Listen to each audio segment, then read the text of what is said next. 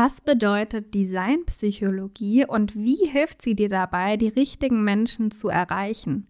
Also solche, die dein Angebot lieben werden, es dir aus den Händen reißen werden und natürlich auch bereit sind dafür zu zahlen.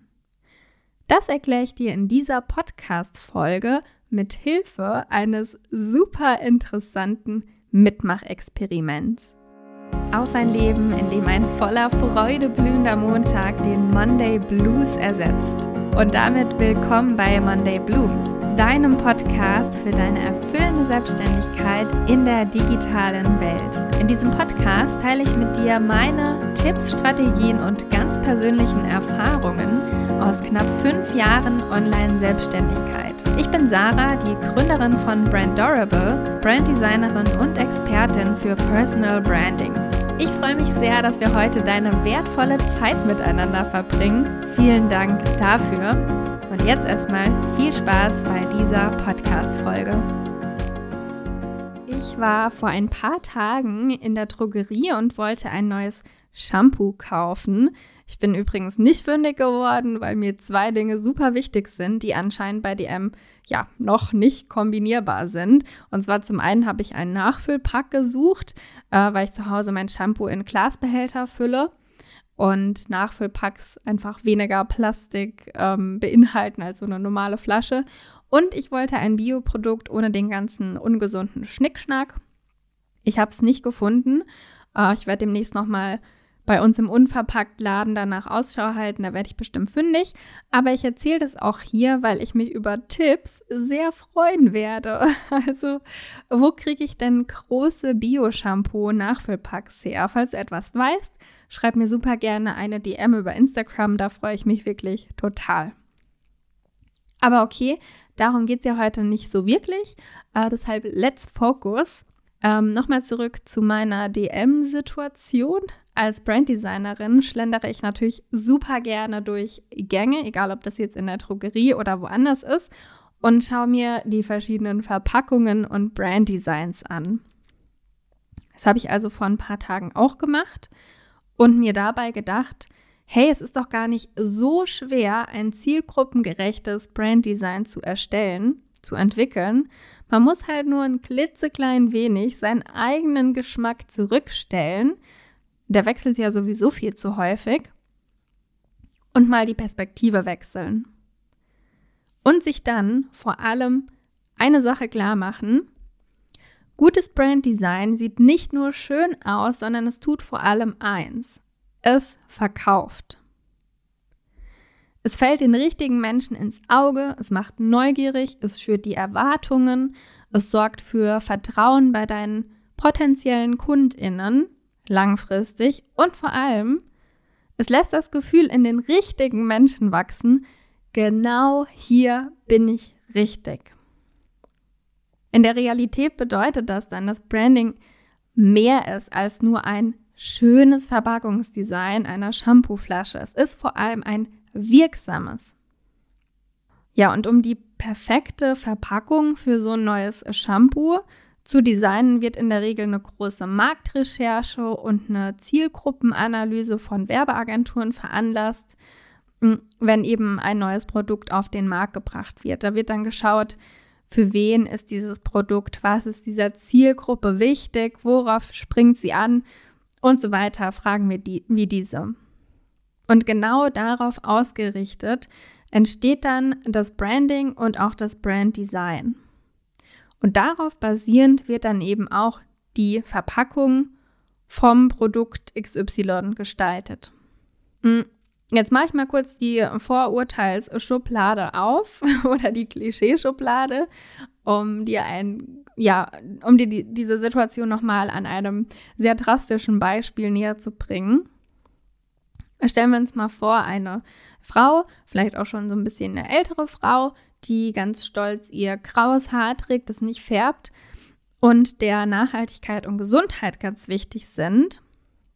Die andere vielleicht auch eher so ein bisschen als Öko belächeln würden, wobei das heutzutage ja auch nichts mehr ist, wo man jemanden belächeln würde. Aber vor einigen Jahren war das immer noch so, ach, was ein Öko. ich glaube, heutzutage macht das keiner mehr. Aber egal. Auf jeden Fall, diese, Fra diese Frau die würde im Supermarkt, in der Drogerie, wo auch immer, niemals auf eine knallpinke Verpackung mit Glitzer anspringen. Ja, um das Beispiel mal ganz extrem zu machen. Aber andersherum würde eine sehr auf ihr Äußeres bedachte, junge Beauty Queen, vielleicht noch mit langen Extensions in den Haaren, gemachten Fingernägel und einer extra Portion Schönheit im Gesicht in Form von viel Wimperntusche oder sogar Fake Lashes und Make-up und so weiter, würde wahrscheinlich nicht zu einer farblosen, vielleicht eher geräulich erscheinenden Verpackung durch Recycelplastik greifen. So, Vorurteilsschublade zu. es gibt natürlich auch Ausnahmen, aber ich hoffe, du verstehst, worauf ich hinaus will. Das Branddesign oder ein erfolgreiches, sich gut verkaufendes Branding, Branddesign orientiert sich immer zu einem großen Teil auch an der Zielgruppe, das es ansprechen soll. Und auch wenn wir jetzt hier in dem Beispiel von Produkten reden und das schon noch mal ein bisschen was anderes ist als die Vermarktung eines Menschen, also dir als Personenmarke, solltest du prinzipiell nicht komplett anders vorgehen, wenn es um dein Branddesign geht. Denn wenn wir jetzt nochmal zurückgehen zur Drogerie und dem Shampoo. Für das neue Shampoo XY, um das erfolgreich zu verkaufen, hat der oder die CEO sicherlich nicht ihre ganz persönlichen Lieblingsfarben für das Branding ausgewählt. Im Gegenteil, Designpsychologie hat da sicherlich eine große Rolle bei der Auswahl gespielt, genauso wie die Marktrecherche etc. Vielleicht fragst du dich jetzt ja, aber was ist denn Designpsychologie überhaupt? Und da möchte ich darauf jetzt erstmal kurz eingehen. Wie du dem Namen schon entnehmen kannst, beschäftigt sich die Designpsychologie mit der Psychologie verschiedener Designs. Es geht also um die Wirkung eines Designs auf den oder die Betrachterin. Welche Gefühle löst das Design aus? Welche Assoziationen? in welcher Weise wird die Betrachterin oder der Betrachter beeinflusst. Gutes Design oder gutes Branddesign sollte immer eine Mischung sein aus dem klassischen Design, also einer Gestaltung, die richtig gut und professionell aussieht, und sozusagen angewandter Psychologie. Und zu diesem Thema habe ich dir, ja wie zu Anfang schon kurz ähm, verraten, ein kleines Experiment mitgebracht. Und das möchte ich jetzt gerne mit dir starten, zumindest wenn du jetzt nicht gerade auf dem Fahrrad oder hinter einem Steuer sitzt. Also, falls du zu Hause bist, dann pausier gerne mal an dieser Stelle ganz kurz die Aufnahme, um dir einen Zettel und einen Stift zur Hand zu nehmen. Also, bist du startklar? Ich nenne dir jetzt zwei Begriffe und ich möchte, dass du zu jedem der beiden Begriffe ein paar Stichworte aufschreibst, die dir in den Sinn kommen. Also zum Beispiel beschreibende Adjektive. Ich wollte jetzt schon ein paar Beispiele nennen, aber das mache ich nicht, um dich auf gar keinen Fall zu beeinflussen. Und zusätzlich zeichne doch bitte super gerne auch noch eine ganz simple Form, die du dir zu dem jeweiligen Fantasiebegriff vorstellst, die dazu in deiner Vorstellung passt. Also, Begriff Nummer eins ist Maluma. Ich wiederhole es nochmal. Maluma. Maluma. Also stoppe hier gern kurz und mach dir deine Notizen und eine kleine Zeichnung. Begriff Nummer zwei. Und für den Begriff Nummer zwei kannst du deinen Zettel zum Beispiel einfach umdrehen und die Rückseite nutzen. Oder du nimmst dir einen neuen Zettel, kannst natürlich auch machen. Begriff Nummer zwei ist Takete. Ich wiederhole es nochmal. Takete. Also, hast du die beiden Begriffe skizziert und dir ein paar Stichpunkte dazu notiert? Sehr cool. Ja, dann möchte ich dir noch kurz einen Hintergrund geben, bevor ich zu deinen Aufzeichnungen komme. Das Maluma und Takete-Experiment, das wurde bereits 1929, also fast vor 100 Jahren, von dem Gestaltungspsychologen Wolfgang Köhler entwickelt. Ich habe es mir also nicht selbst ausgedacht. Und Köhler zeigte mit dem Experiment, dass alles Wahrgenommene, egal ob Bilder oder Sprache, intuitiv mit bestimmten Anmutungen und Wirkungen verbunden wird, obwohl das Objektiv oft gar nicht erklärbar ist. Denn wir alle nehmen Designs kollektiv wahr. In 90 Prozent der Fällen ordneten Köhlers Versuchspersonen Maluma einer runden, bauchigen Form zu und Takete einer sehr eckigen Form zu.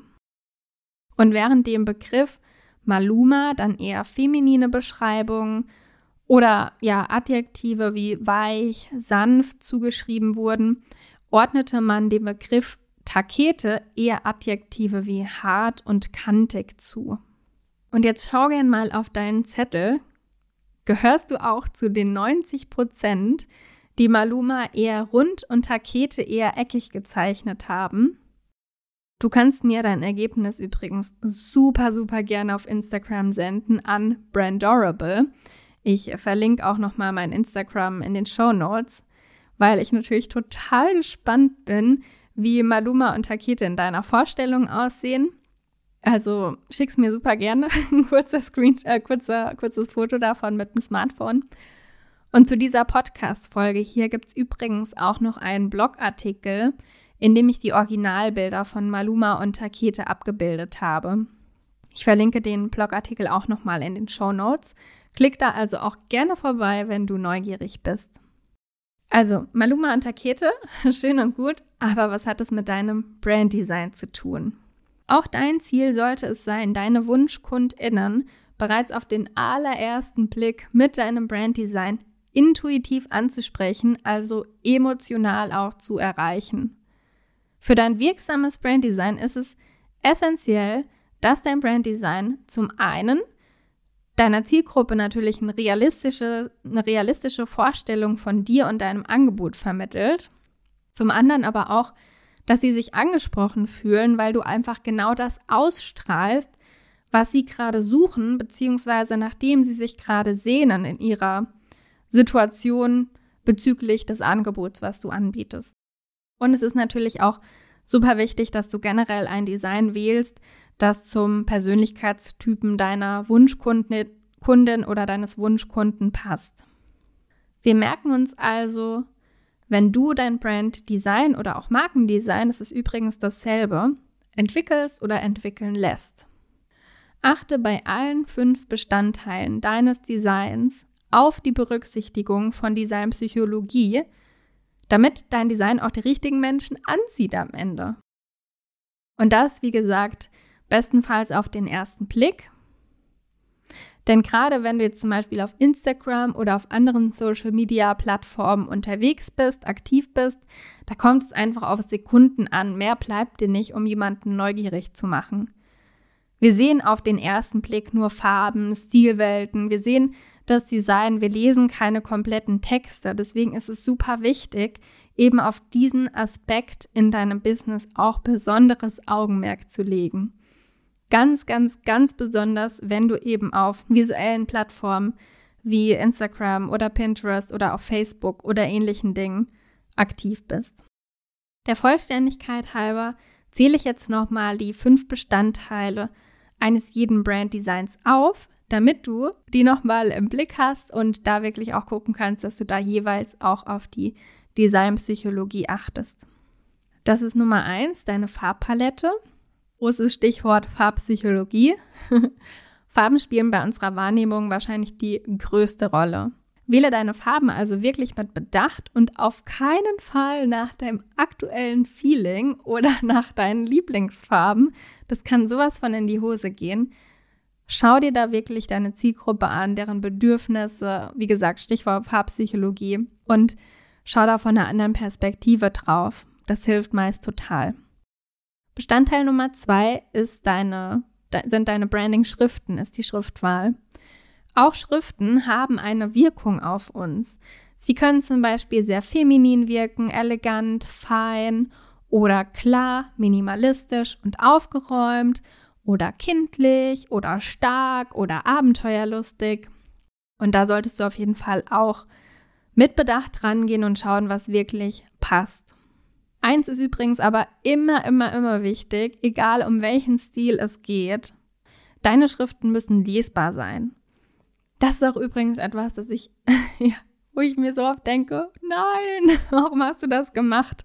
Wenn ich durch Instagram durchscrolle, ich sehe so oft Schriften, die nicht lesbar sind oder wo man ganz genau hingucken muss, damit sie lesbar sind. Und das ist wirklich ein No-Go. Das solltest du bitte lassen. Also schau, dass deine Schriften wirklich gut lesbar sind. Bestandteil Nummer drei deines Branddesigns ist dein Logo. Und ja, in Sachen Logo-Design gibt es natürlich auch ganz viele verschiedene Stilrichtungen und Macharten. Schau da also unbedingt, dass dein Logo ins Gesamtkonzept passt. Viele denken beim Logo übrigens auch oft, oh, das muss jetzt besonders kreativ sein, das muss jetzt so richtig knallen und richtig eindrucksvoll sein und ganz viele ja, Ideen beinhalten oder Spielereien oder sonst irgendwas. Und ganz ehrlich, das geht oft so richtig nach hinten los. So einfach wie möglich, aber trotzdem mit Wiedererkennung, das ist wirklich meist der beste Ansatz bei einem Logo. Bestandteil Nummer 4 deines Branddesigns ist dein Bildstil. Und falls du jetzt denkst, oh, Bildstil, das ist so nice to have oder was für die krassen Profis, oh oh, bitte nicht. Gerade online, wenn du mit vielen Fotos arbeitest. Das ist übrigens auch empfehlenswert, weil ja, wir müssen ja in der Online-Welt, im Online-Business Emotionen über diese kalten Screen-Bildschirmflächen transportieren und da eignen sich Fotos einfach total gut. Also, wenn du mit vielen Fotos arbeitest, auf Social Media, in deinem Content Marketing, auf deiner Webseite, machen die Bilder einfach einen großen Teil der Gesamtwirkung aus und hier solltest du halt darauf achten, dass sie das Richtige aussagen und auch zu deinem sonstigen Branddesign passen. Ganz wichtig, einen Bildstil zu definieren und den dann auch treu zu bleiben. Bestandteil Nummer 5 deines Branddesigns sind gewisse Gestaltungselemente, Branding-Elemente. Also achte hier auf die Auswahl passender Gestaltungselemente. Das wird leider auch nur zu gern ignoriert oder vergessen. Dabei sind es ja oft die Gestaltungselemente, also Grafiken, Muster, Illustrationen, die deinen Designs Leben einhauchen. Gerade wenn wir jetzt auch so von ja, Content Design, ähm, Instagram-Posts und dergleichen sprechen. Und am besten ist es, wenn du dich hier wirklich für ein festes Set an Gestaltungselementen entscheidest oder zumindest einem festen Stil und auch dem natürlich dann treu bleibst. Ja, und wenn du Designpsychologie bei all diesen fünf Punkten berücksichtigst, dann wird dein Branddesign die richtigen Menschen anziehen. Ich spreche da ja auch immer super gerne von Liebe auf den ersten Blick. In meinem Online-Programm Erfolgsmarke Ich geht es übrigens genau darum.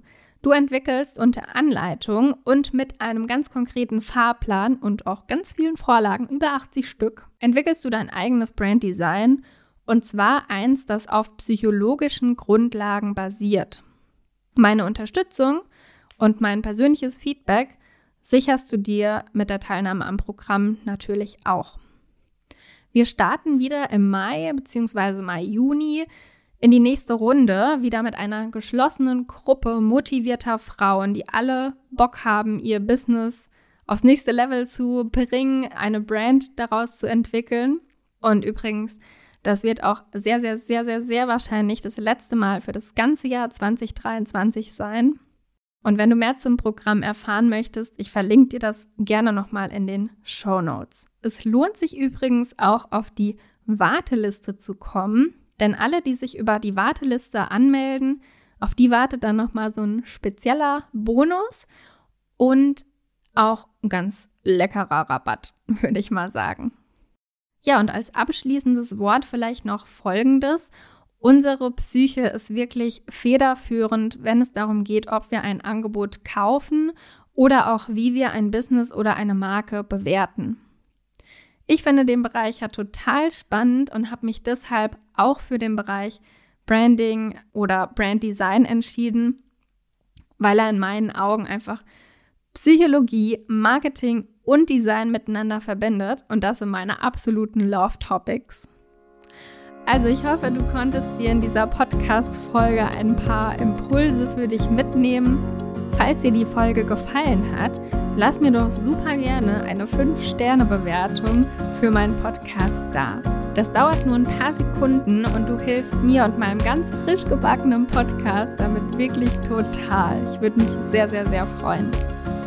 Also, vielen, vielen Dank für deine Zeit und beim nächsten Mal, ihr weißt ja, Augen auf beim Shampoo-Kauf.